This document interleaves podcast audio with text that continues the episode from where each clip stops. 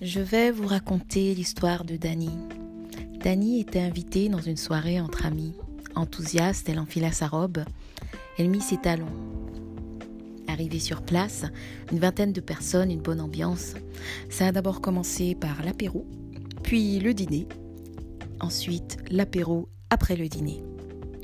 Soudain, un homme, une femme, une remarque raciste.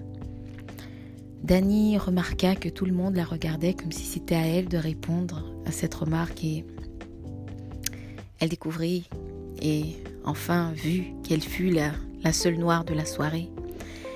Elle n'avait que trop vécu cette situation. Si elle répondait directement, on dirait qu'elle est une révoltée, une révolutionnaire, une personne qui se victimise par rapport à un passé lointain. Si elle répondait en riant, on lui dirait qu'elle est rabat-joie ou condescendante. Alors elle se tut. Elle se tut et regarda si ces personnes qu'elle appelait ses amis réagiraient. Personne ne parla. Et la, soirée continua dans l'indifférence collective. Elle se demanda et si c'était mon enfant, l'aurait-il protégé? L'aurait-il protégé de remarques qui pourraient le traumatiser à vie?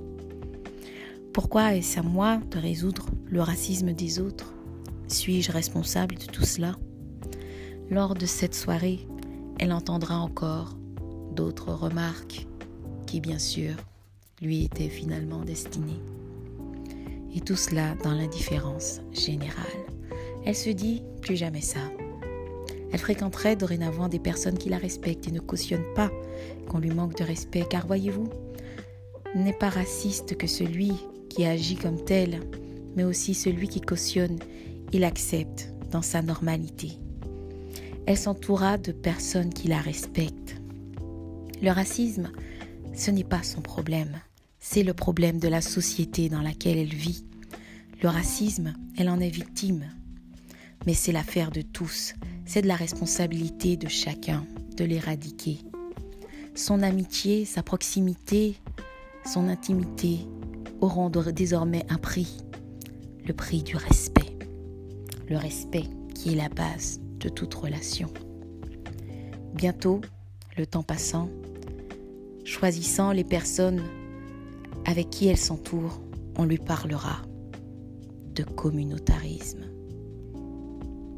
Peut-on réellement vivre dans une société sans qu'il y ait le respect